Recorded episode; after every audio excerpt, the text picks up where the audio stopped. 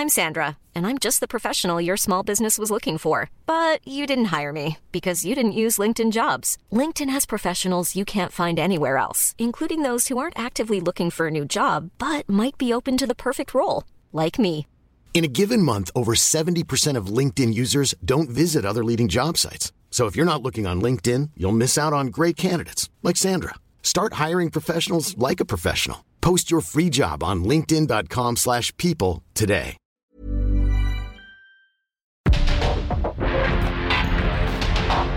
Porque el mundo actual no se entendería sin la economía, las finanzas y los negocios. Acompaña a Mario Maldonado, el columnista de negocios más joven y objetivo del periodismo financiero en su programa. Bitácora de negocios.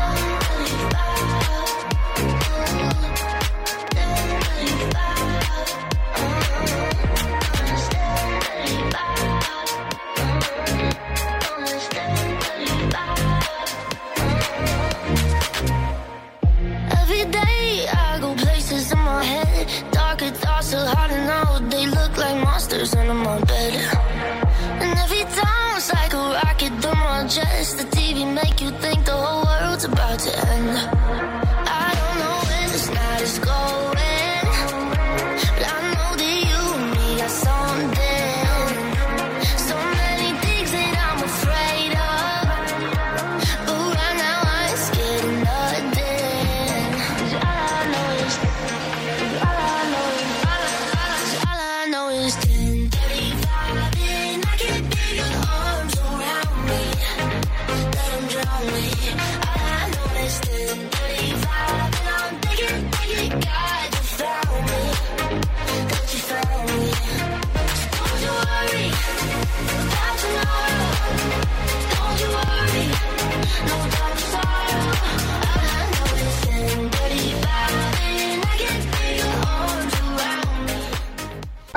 El resumen.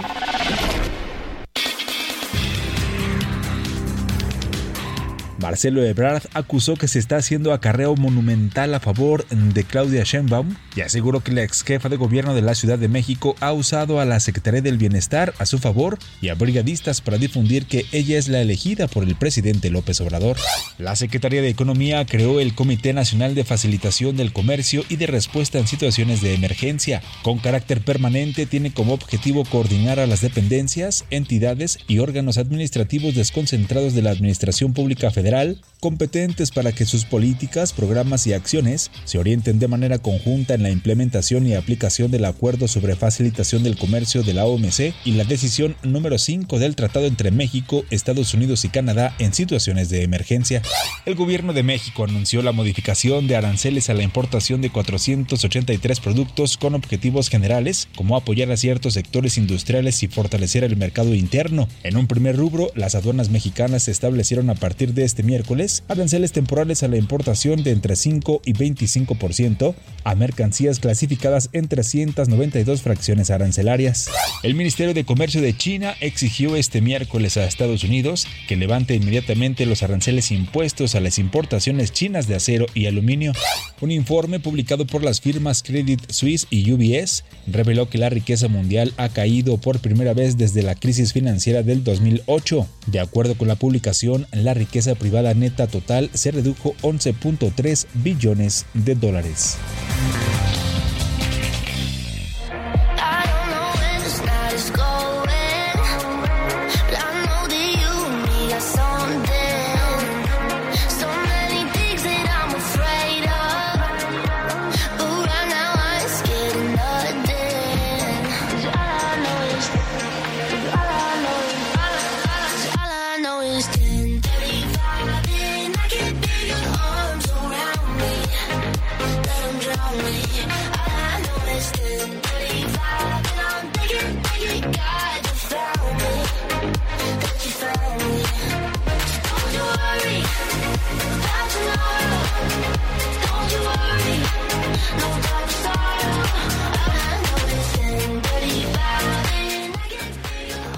¿Cómo están? Muy buenos días. Bienvenidos a Bitácora de Negocios. Yo soy Mario Maldonado y qué gusto me da saludarlos en este jueves 17 de agosto de 2023. Estamos transmitiendo en vivo aquí en la cabina del Heraldo Radio. Muchas gracias a todos los que nos escuchan en estas frecuencias del 98.5 de FM en la Ciudad de México y en el Valle de México. También a todos los que nos siguen en el resto del país en eh, los otros estados de la República Mexicana a través de las estaciones hermanas del Heraldo Radio, a quienes nos escuchan en la radio por internet, en las plataformas de radio por internet. También estamos en la página heraldodemexico.com.mx y a quienes escuchan el podcast a cualquier hora del día. Muchísimas, muchísimas gracias a todos y a todas. Bueno, comenzamos con música, con resumen y esta semana hemos eh, escuchado, puesto canciones del Top 200 Global de Apple Music. Eh, esta que escuchamos de fondo, esta canción es de Tiesto y de Tata McRae. Se llama 1035. Es una canción de este DJ neerlandés, el DJ Tiesto, en colaboración con la cantante y actriz canadiense McRae. Y bueno, pues es de las más escuchadas hoy esta eh, canción de música electrónica, house. Bueno, vamos a escucharla y le entramos a los temas, a la información. Vamos a hablar con Roberto Aguilar, lo más importante que sucede en los mercados financieros.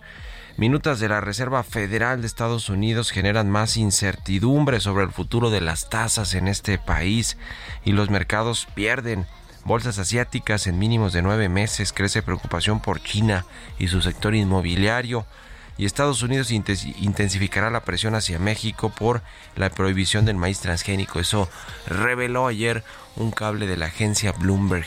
Vamos a entrar a esos temas con Roberto Aguilar. Vamos a hablar con Gerardo Flores sobre la nueva aerolínea mexicana de aviación que va a utilizar aviones de cuáles sirve para llegar a todos los aeropuertos que supuestamente va a volar esta aerolínea, en los recursos de dónde van a provenir, van a estar subsidiados. Hay muchas, muchas preguntas alrededor, ahora sí que en el aire, sobre Mexicana de Aviación y este regreso que quiere darle el gobierno federal a través, sobre todo a la Secretaría de la Defensa, porque ya ve que cuando se publicaron estos Guacamaya Leaks, se reveló que fue el ejército mexicano quien le pidió al presidente López Obrador una aerolínea comercial.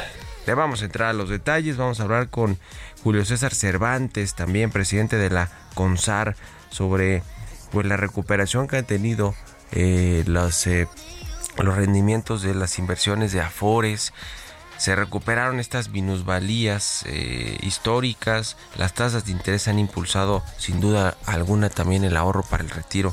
Así que vamos a platicar de estos y otros temas con el presidente de la CONSAR y vamos a hablar también sobre el asunto de petróleos mexicanos que siempre está en el ojo del huracán. Petróleos mexicanos. Ahora Fitch Ratings advierte que el aumento sustancial del apoyo gubernamental hacia Pemex puede poner en riesgo la calificación crediticia de México, de eh, pues el gobierno que respalda con muchos miles de millones de pesos todos los meses y trimestres y obviamente todos los años a Pemex. Así que vamos a entrarle a esto. Vamos a hablar también de Messi que va a tener ya su propia serie en Apple TV. Vaya que ha cambiado el modelo de negocio la llegada de Messi a Estados Unidos, a la MLS. Le vamos a entrar a estos y otros temas hoy aquí en Bitácora de Negocios, así que quédense con nosotros. Y ya es jueves, jueves 17 de agosto. Vámonos a otra cosa. Places in my head, darker thoughts are hiding out. They look like monsters under my bed. And every time it's like a rocket through my chest. The TV make you think the whole world's about to end. El editorial.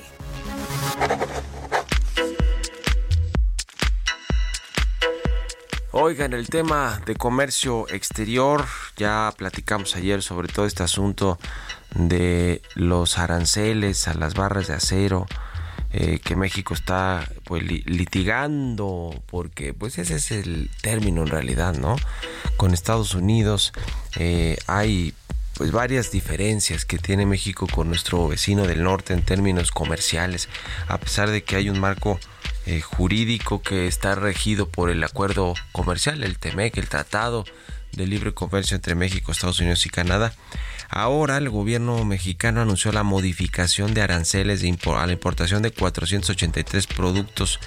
Eh, busca apoyar ciertos sectores industriales, fortalecer el mercado interno. Los productos eh, eh, impactados incluyen el acero, el aluminio, el bambú, productos químicos, caucho, aceites, productos cerámicos, vidrio, material eléctrico, muebles, en fin. La Secretaría de Economía eh, dijo que esta medida se tomó para dar certidumbre y condiciones de mercado justas a todos los sectores que enfrentan situaciones de vulnerabilidad, permitir la recuperación de la industria nacional, fomentar su desarrollo y apoyar el mercado interno. Todo esto fue publicado ayer en el diario eh, oficial de la federación. Eh, es, es, es un tema, le decía, pues interesante por lo que significa el comercio internacional por esta coyuntura que se tiene con Estados Unidos y por esto que vamos a platicar al ratito con Roberto Aguilar el tema de eh, el maíz transgénico, esas diferencias que ya están a punto de llegar a los paneles de soluciones de controversias, que es ahí sí lo contencioso, el litigio eh, de, tribunales, pues dicen en Estados Unidos, o por lo menos de eso eh, se enteró la agencia Bloomberg estadounidense, que pues el gobierno va a endurecer, el gobierno de Joe Biden va a endurecer esa postura y va a querer llevar ya a los paneles de controversia a México por el tema del maíz transgénico. Vamos a ver qué sucede. Eh, todo este asunto se va complicando cada vez más con los temas eh, políticos, sin duda alguna, eh, por las elecciones que va a haber en ambos países el próximo año. Y a veces pues yo creo que me da la impresión de que los gobiernos casi que no quieren ni moverle el tema, ¿eh? ¿Ustedes qué opinan? Escríbanme en Twitter, arroba Mario Mal y en la arroba Heraldo de México. Políticas públicas y macroeconómicas. Ya está con nosotros Gerardo Flores, como todos los jueves, él es economista especializado en temas de análisis de políticas públicas. Mi querido Gerardo, ¿cómo te va? Muy buenos días.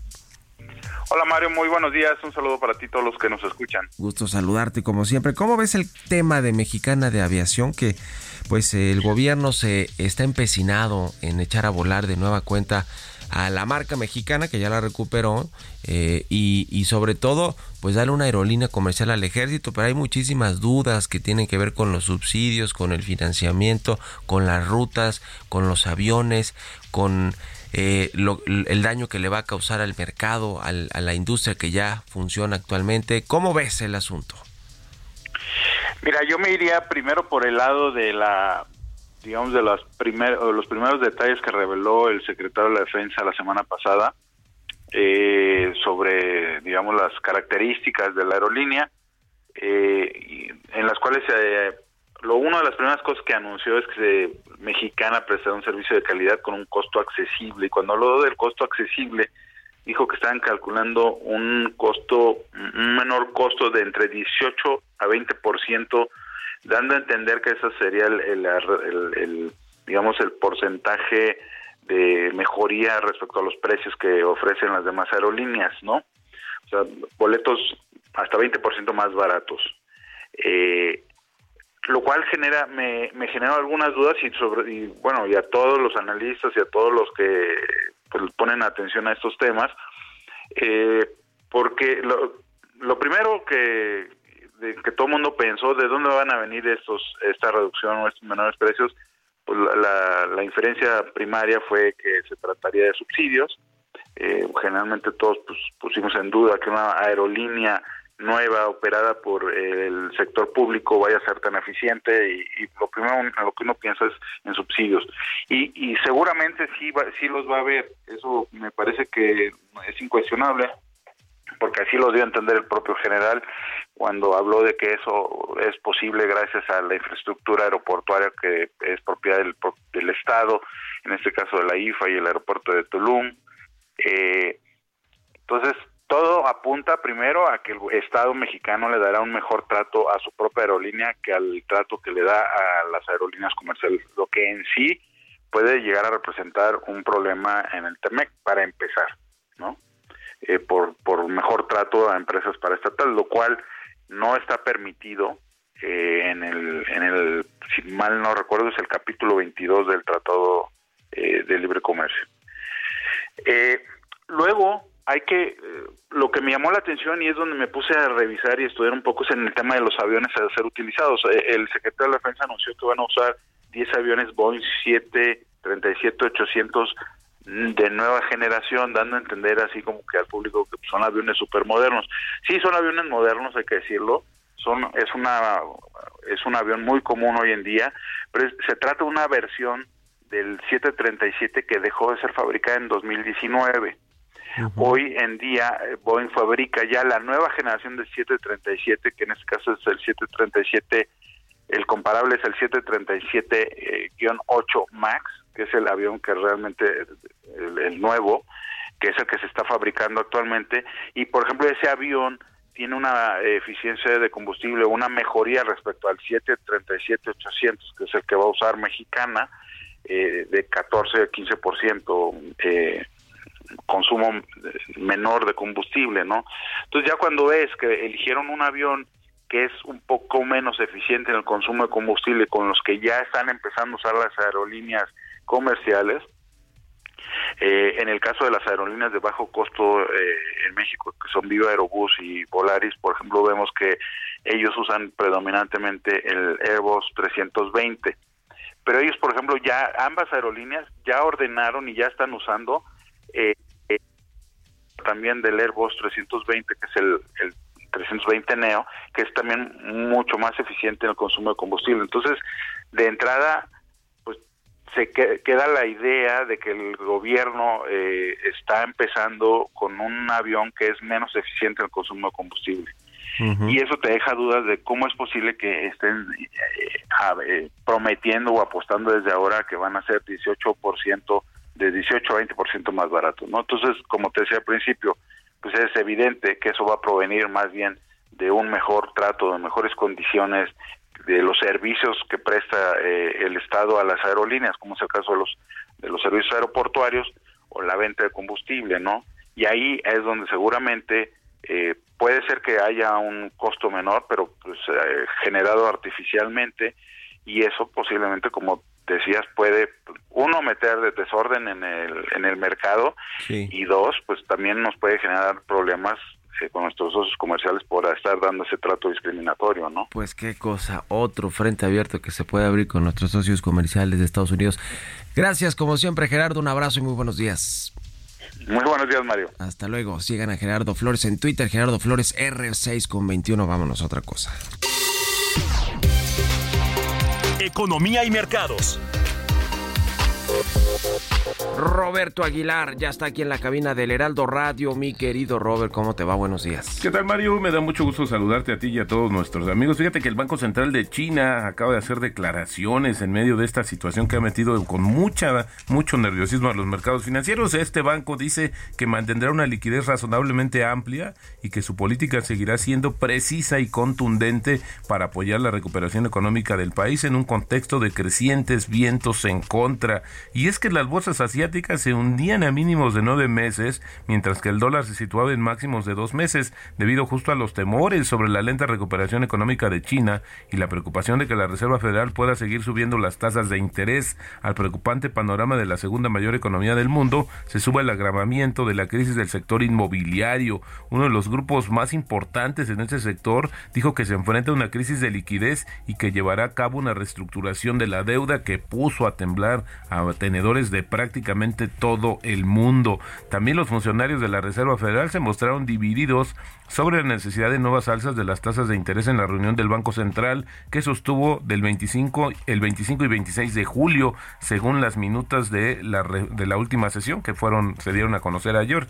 En la reunión, algunos participantes citaron los riesgos para la economía de llevar las tasas demasiado lejos, aunque la mayoría de los responsables de política monetaria siguieron dando prioridad a la lucha contra la inflación. Según esta herramienta FedWatch, eh, los mercados están eh, apostando 86% de que la Reserva Federal mantenga las tasas el mes que viene y 36% de posibilidades de que suba en su reunión de noviembre. Así es que en vez de dar más claridad pues como que hizo un tema más confuso del futuro de las tasas en Estados Unidos. Morgan Stanley es la, es la más reciente de las principales corredurías en recordar la previsión de crecimiento económico de China para este año, tras una serie de decepcionantes datos y la preocupación por su sector inmobiliario. Este banco considera que ahora el Producto Interno Bruto de China crecerá 4.7% frente a 5% anterior. También para el próximo año lo bajó de 4.5 a 4.2. Esta semana, solo esta semana, Mario, JP Morgan recortó también la previsión y también Barclays todos debajo del 5% que espera el gobierno. Y bueno, también te comento que Estados Unidos se dispone a intensificar su denuncia de que la prohibición mexicana del maíz modificado genéticamente viola el acuerdo de libre comercio entre ambos países. Lo dijo eh, justamente una nota de la agencia Bloomberg, la Oficina de Representantes de Comercio de Estados Unidos, planea solicitar ya la formación de un comité de resolución de disputas en el marco del acuerdo entre México, Estados Unidos y Canadá. En junio, Estados Unidos solicitó una nueva ronda de consultas para la solución de controversias comerciales con México en el marco del pacto y ayer se cumplió el plazo de 75 días que habían establecido, así es que, bueno, pues no, no son tan tersas las relaciones como dice el presidente Andrés Manuel López Obrador. El tipo de cambio cotizando en 17.07. Buenísimo, gracias Roberto Aguilar y nos vemos a ratito en la televisión. Gracias Mario, muy buenos días. Roberto Aguilar, síganlo en Twitter, Roberto AH, vámonos a la pausa y ya volvemos con más aquí a Bitácora de Negocios.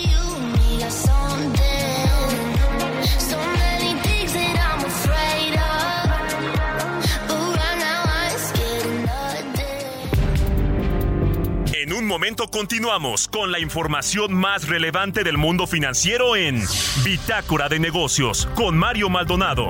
Regresamos.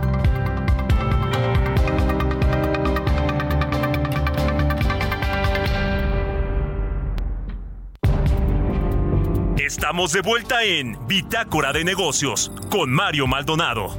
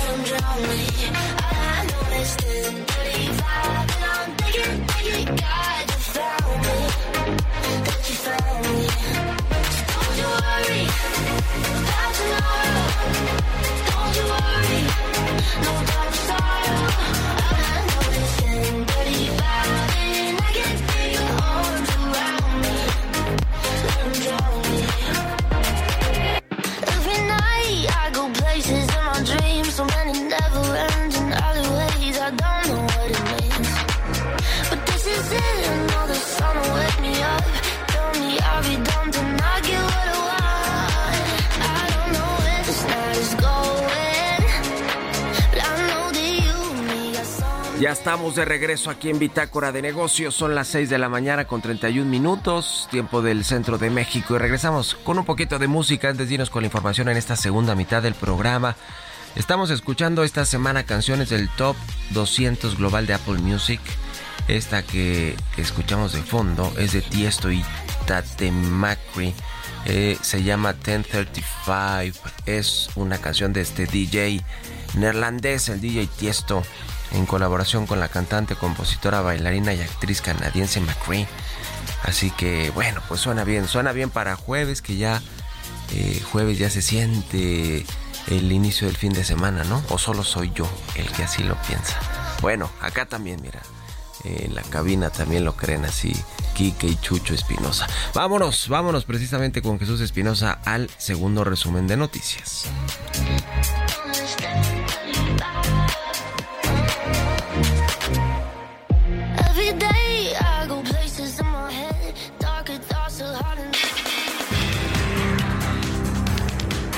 La Secretaría de Economía prevé que aranceles beneficien a 2.000 micro, pequeñas y medianas empresas, las cuales dijo generan más de un millón de empleos y que se pretende contrarrestar las afectaciones de la industria nacional. El Centro de Investigación Económica y Presupuestaria señaló que estados y municipios reciben menos recursos por menor recaudación. Detalló que se han recibido 28.554.4 millones de pesos menos respecto de lo estimado por participaciones y aportaciones y los fondos de estabilización no cuentan con recursos suficientes para compensar las entidades. En la presente administración de petróleos mexicanos, la compañía experimenta un notorio incremento en la cantidad de pozos exploratorios y productores. Desde el año 2019 hasta el primer semestre de este 2023, se registró un aumento significativo del 80.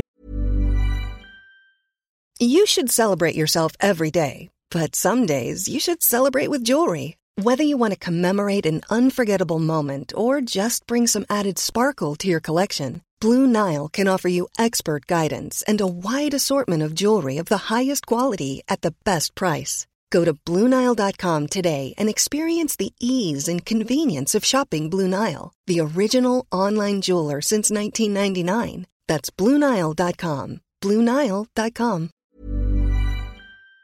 de 2.35% en el número de pozos productores.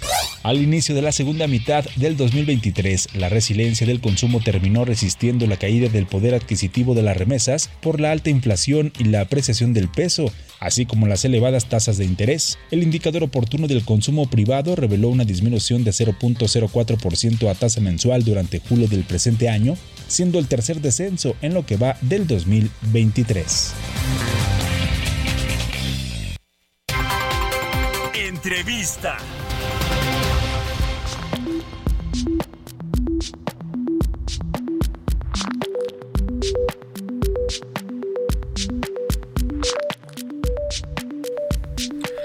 Oiga, ya le decía sobre este tema de las AFORES, eh, las administradoras de fondos para el retiro, que eh, pues registraron plusvalías acumuladas de 255 mil millones de pesos de enero a julio, después de, que también hubo eh, minusvalías no históricas eh, en los en los meses previos a esta fecha el año pasado y que y que bueno pues así funciona el tema de los los mercados financieros las las inversiones hay como dicen, épocas de vacas flacas y de vacas gordas. Y en el caso de las de las afores, bueno, pues se, invierten recursos o buena parte de los recursos de los trabajadores en eh, diferentes instrumentos financieros que buscan darles rentabilidad a los trabajadores por esos ahorros que están haciendo para el retiro. Y en general, casi siempre viéndolo en el largo plazo, más bien siempre van a ver eh, eh, ganancias, plusvalías. Y vamos a platicar precisamente de esto. Ahora están ayudando mucho las tasas de interés, que están generando buenos rendimientos para los inversionistas en general y obviamente pues para los que están con las afores en, en, estas administradoras de fondos para el retiro. Vamos a platicar precisamente, le decía, con el maestro Julio César Cervantes, él es presidente de la Comisión Nacional del Sistema de Ahorro para el Retiro, la CONSAR. ¿Cómo estás? Julio César, buenos días. Buenos días, Mario. Muy bien, muchas gracias. Igualmente. Muchas gracias por estar aquí con nosotros. Pues eh, si nos eh, amplías la información que yo comentaba, eh, ¿cómo, cómo, está todo este asunto de las tasas de interés, cómo están impactando positivamente para los, eh, las inversiones que hacen las administradoras de fondos para el retiro, que son 10 las que funcionan en nuestro país. Es correcto, son 10 administradoras. En lo que va de este año, de enero a julio, el monto acumulado de plusvalías es de 255 mil millones de pesos. Como lo mencionabas, este ha sido un año mejor respecto a lo que observamos en 2022 de los siete meses del año, eh, prácticamente cinco se tuvieron plusvalías muy positivas. El, el, caso del mes de mayo fue casi en, digamos, tablas. Y con base en esto, pues podemos decir que ya se ha recuperado las, las minusvalías de 216 mil millones de pesos observados el año pasado. Como lo mencionabas, a largo plazo el sistema ha mostrado que la diversificación de la cartera pues es la clave para que en el largo plazo los trabajadores obtengan rendimientos para financiar su pensión. Como bien saben, de los 5.6 billones de pesos que tiene acumulados en total el sistema, más de la mitad, eh, a julio son 2.8 billones de pesos, corresponden solo a rendimientos obtenidos a través de las inversiones. Entonces, con, con base en esto estamos viendo un, buen panorama eh, de recuperación en el ahorro de los trabajadores. El tema de los de los retiros por desempleo y de y de estas solicitudes que se hicieron y que crecieron bastante con el con el COVID-19, eh, eso ya se regularizó, estamos a qué niveles, eh, cómo está ese tema, Julio César. Hemos observado ya más estabilidad en las cifras. En cuanto a monto, eh, de enero a julio de este año, el monto retirado por los trabajadores es de 14 mil millones de pesos. Este, este monto, si se compara con respecto al año anterior, es ligeramente superior, pero es superior a partir de que el monto que es permitido retirar por los trabajadores se realiza con base en el salario promedio de cotización del trabajador, el cual ha ido aumentando. Entonces, eh, lo que sí podemos señalar es que el número de retiros por desempleo ha venido estabilizándose, observamos los picos eh, precisamente durante el momento de la pandemia, en octubre de 2020 y más tardíamente en septiembre del 22, pero a este momento eh, pues los retiros por desempleo ya se han venido estabilizando y señalar también que nosotros en la CONSAR no observamos el, número de retiros por desempleo tal cual como un indicador eh, proxy de la evolución del desempleo, toda vez que el 56% de los trabajadores que hacen un retiro llevaban más de un año eh, de no haber cotizado en el en el IMSS. Entonces, eh, pues estos retiros se van haciendo con el tiempo y finalmente pues ya observamos un panorama de estabilidad. Respecto de las inversiones que hacen las administradoras de fondos para el retiro con los con el dinero de los trabajadores, que bueno, ese es el, el chiste, que se, que se inviertan de forma inteligente y que generen eh, plusvalías o, rendimientos para, para los trabajadores y que cuando se retiren o nos retiremos, pues eh, nuestra pensión sea mayor, ¿no? Eh, ¿Cómo, está eh, ¿Cómo están estos esquemas? Porque en los últimos años han habido cambios al, al eh, pues al, ¿cómo se dice? Bueno, la manera en la que se invierte el dinero ha, habido un poco más de flexibilidad porque pues normalmente también se invierten en instrumentos de, de del gobierno, no en los bonos, pero ya hay más oportunidad de invertir en, en, en, otros productos para generar mayores rendimientos sin que caigamos en el riesgo de completamente de, de que sea pues eh, de, que, de que sea mucho el riesgo para perder eh, dinero cuando las cosas no salen bien.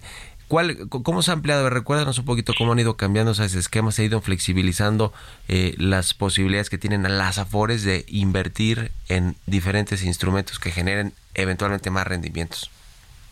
Sí, de acuerdo. Como bien sabes, desde 2019 la el sistema de ahorro para el retiro opera bajo un esquema de CIEFORES generacionales sí. que establece límites de inversión y una cartera mucho más diversificada. Por ejemplo, en el caso de renta variable nacional y extranjera, las CIEFORES de las personas más jóvenes pueden invertir eh, casi el 60% de los recursos. Eh, eh, en niveles observados ya en la cartera estamos por niveles del 40% y aquí es importante comentar, por ejemplo, cómo en, el análisis de la evolución de las cifras durante este año, pues precisamente la renta variable nacional extranjera ya se han venido recuperando de manera muy positiva.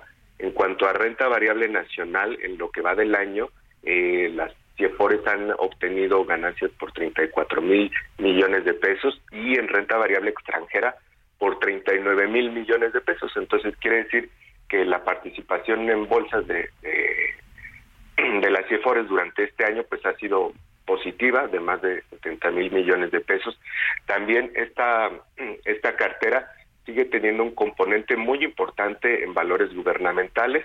Eh, la, participación de valores gubernamentales nacionales es aproximadamente del 51% y también esta parte de la cartera a partir del desempeño más estable de tasas que observamos en el entorno nacional ha tenido rendimientos muy positivos. Por ejemplo, en los bonos a tasa real gubernamental, las CIEFORES en este año le han dado a ganar a los trabajadores 42.927 millones de pesos, cifra muy buena, en bonos M que, que, como bien sabe tu público, están protegidos contra la inflación. Las CIEFORES le han dado a ganar a los trabajadores en este año 46.958 millones de pesos. Entonces, estos dos principales eh, componentes, eh, la deuda gubernamental nacional y la renta variable nacional extranjera, han tenido un desempeño muy positivo para los trabajadores. Desde luego, la cartera de las CIEFORES es sofisticada, tienen instrumentos y participación, eh, por ejemplo, en bienes raíces a través de las fibras, que también les ha ido muy bien, tienen en lo que va del año rendimientos por 11 mil millones de pesos, eh, también por el lado de instrumentos alternativos como los son los ECAES y los CERPIS, tienen rendimientos por 11 mil eh, millones de pesos. Y por supuesto eh, la participación en inversiones ya más a corto plazo como son los CETES han dado también resultados positivos por eh, 10.600 millones de pesos. En general tenemos una, una cartera muy diversificada, también con participación en emisiones eh, de bonos de emisores privados nacionales, como bien lo sabe el público, eh, emisiones de empresas de renombre que eh, en la CONSAR supervisamos que tengan pues las calificaciones adecuadas para invertir el ahorro de los trabajadores. Este rubro en lo particular ha otorgado rendimientos por 26 mil millones de pesos. Entonces, en general, observamos un portafolio muy diversificado y esta diversificación ha sido la clave para que eh, en lo que va del año se hayan ya acumulado plusvalías por 255 mil millones de pesos. Sí, por último te quiero preguntar, eh, eh, Julio César, presidente de la CONSAR, sobre el tema de la, de, la pensión promedio que reciben los trabajadores. El otro día leía una nota interesante sobre pues la, pensión promedio, me parece que era de, de cercana, cercana a los 5 mil pesos al mes, que decía esta información está por debajo del salario mínimo de, de este año que está por ahí de los seis mil, seis mil pesos arribita, seis mil doscientos pesos.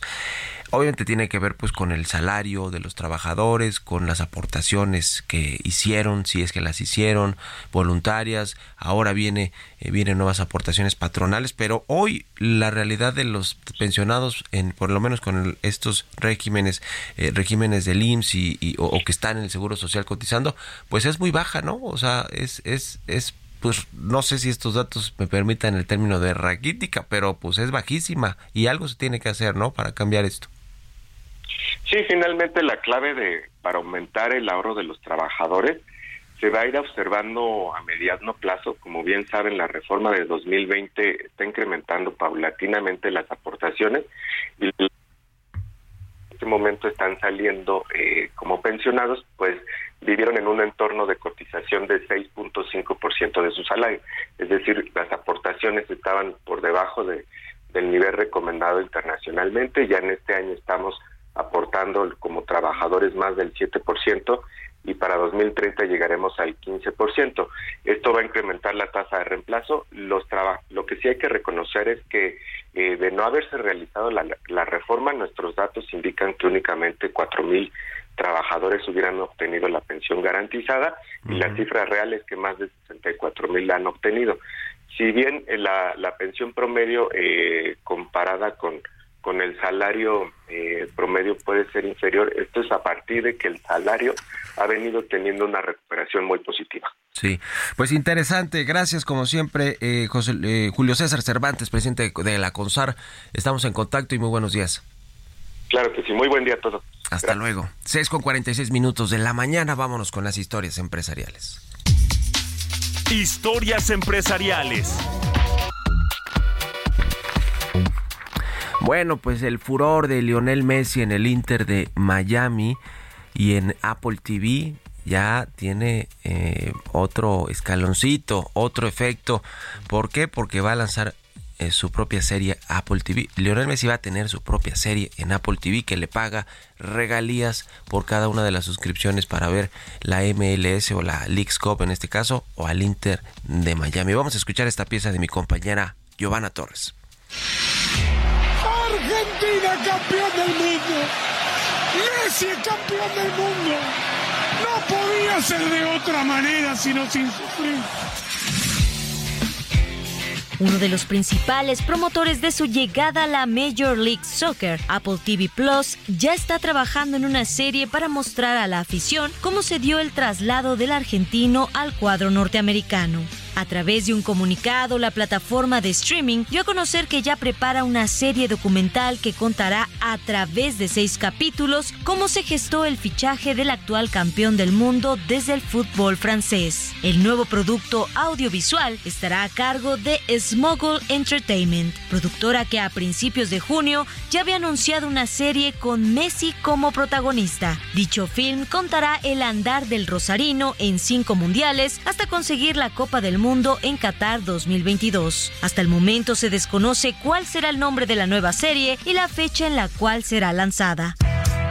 Aunque son múltiples los futbolistas de relevancia mundial que han militado en algún club de la MLS, ninguno había contado con el impacto causado por Messi, quien ha llevado a la playera del Inter de Miami a las portadas de los medios deportivos y económicos en todo el mundo. Apple TV Plus no solo cuenta con derechos para transmitir la MLS, sino que adquirió la exclusividad para la League's Cup, aunque ha compartido algunos partidos con televisoras mexicanas. La combinación de equipos del fútbol mexicano en un país lleno de migrantes y la incorporación de Messi han significado un rotundo éxito mercadológico, mediático, económico y deportivo en la búsqueda de Apple TV Plus por incorporar más suscriptores. De acuerdo con Jorge Mas, el multimillonario propietario del Inter de Miami, los suscriptores para el MLS Season Pass se duplicaron mientras que las transmisiones registraron un incremento en la audiencia de más del 50% en los juegos de Messi. Para Bitácora de Negocios, Giovanna Torres.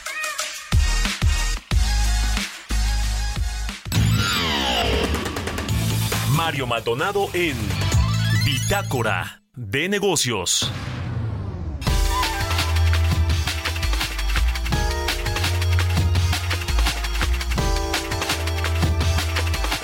Vamos a platicar con la maestra Abril Moreno, directora general de Energía Debate. ¿Cómo estás, Abril? Buenos días.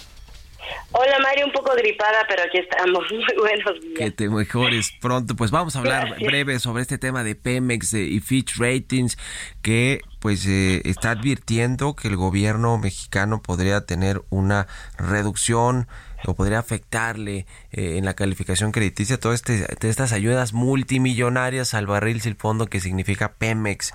¿Cómo ves el tema?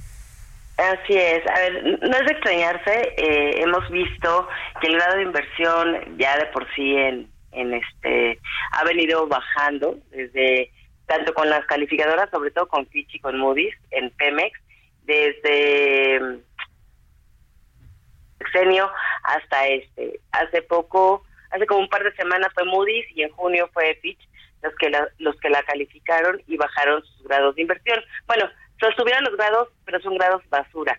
Que, y lo que sí hicieron fue cambiar la perspectiva negativa, porque significa esto lo que le, lo que las calificadoras dicen es que no va a haber un cambio de modelo de negocio en Pemex, y eso es cierto.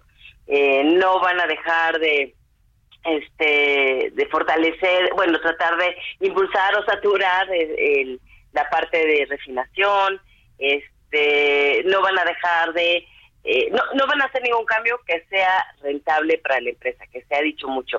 Hoy la empresa, hay que decir, es la empresa petrolera más endeudada del mundo.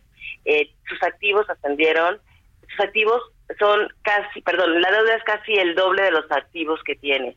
Entonces, está arriba del EBITDA, eh, la, parte de las refinerías de petróleos mexicanos mantienen pérdidas constantes año con año, ¿no? Eh, la última fue de 177 mil 528 millones de pesos.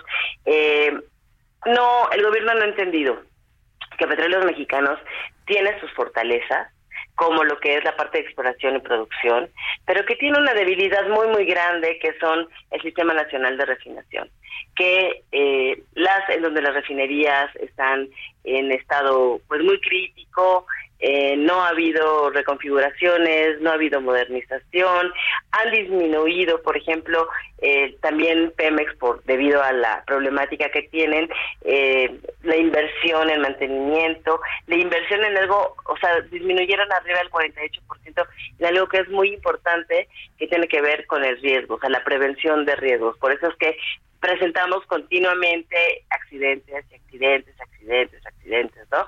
Entonces, la situación de Pemex realmente es muy crítica. Tiene, no solamente eh, en, el, inicio del sexenio empezó con 106 mil millones de dólares de deuda, eh, según lo habían medio bajado, el año pasado terminó en 107 mil y este año volvió a ascender, o sea, no solamente a 107, sino acaban de reportar 110 mil millones de dólares. Y eso de pérdida. Y eso solamente es la digamos que es la parte financiera no la parte eh, de certificados bursátiles de fideicomisos la deuda a través de la bolsa. Y eso hay que aumentarle los otros pasivos. Que por eso decía yo que los activos eh, perdón que la que los pasivos de Pemex fueron de más o menos por ejemplo cuatro eh, billones de, pesos y su deuda es de 2 billones de pesos. Perdón, sus activos, estoy al revés. Entonces, eh, lo que estamos viendo es es una empresa que no puede salir adelante y que el gobierno ha venido haciendo dos cosas. Una es inyectándole continuamente dinero y la segunda es le ha reducido el DUC. Es uno de los impuestos que se llama derecho a utilidad compartida. Eh, prácticamente todas las empresas petroleras tienen que pagar este este derecho y pagan aproximadamente el 70%, más o menos. Eh, este sexenio ha venido reduciendo, reduciendo y ahorita anda en cuarenta y tantos por ciento. Entonces, es mucho lo que es, eh, es decir, que ah, hemos venido dejando de ingresar dinero por la petrolera por una parte y por otra parte hemos el, Estado ha estado inyecta inyecta inyecta dinero. Tal es así que en más o menos por concepto de las eh, de las aportaciones patrimoniales este sexenio han sido ya de 800 más de 809 mil millones de pesos. O sea esto nada más para que se den idea son más casi cuatro veces los recursos ejercidos en la Secretaría de Infraestructura de Comunicaciones y de Comunicaciones y Transporte. Sí, es, muchísimo una locura, 15 mil millones de dólares por año es lo que estima Fitch que se, que se va a mantener como respaldo del gobierno a Pemex. Bueno, pues se acabó el programa Abril, pero te agradezco ah. estos minutos como siempre. Muy buenos días. Ok, estés muy bien, Mario. Muchísimas gracias. Igualmente. Hasta luego. Hasta luego. Con esto nos despedimos. Gracias a todos ustedes por habernos acompañado aquí en Bitácora de Negocios. Este jueves se quedan con Sergio Lupita en estas frecuencias del Heraldo Radio. Nosotros nos vamos a la televisión, al canal 8 de la televisión abierta, las noticias de la mañana. Y nos escuchamos aquí mañana tempranito a las 6. Muy buenos días.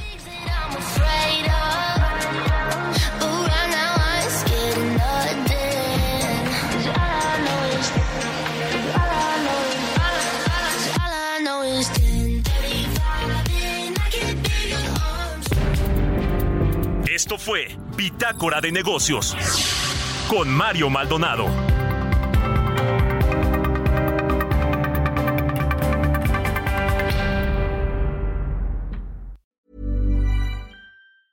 Mom deserves the best, and there's no better place to shop for Mother's Day than Whole Foods Market. They're your destination for unbeatable savings, from premium gifts to show-stopping flowers and irresistible desserts. Start by saving 33% with Prime on all body care and candles. Then get a 15-stem bunch of tulips for just $9.99 each with Prime. Round out mom's menu with festive rosé, irresistible berry chantilly cake, and more special treats. Come celebrate Mother's Day at Whole Foods Market.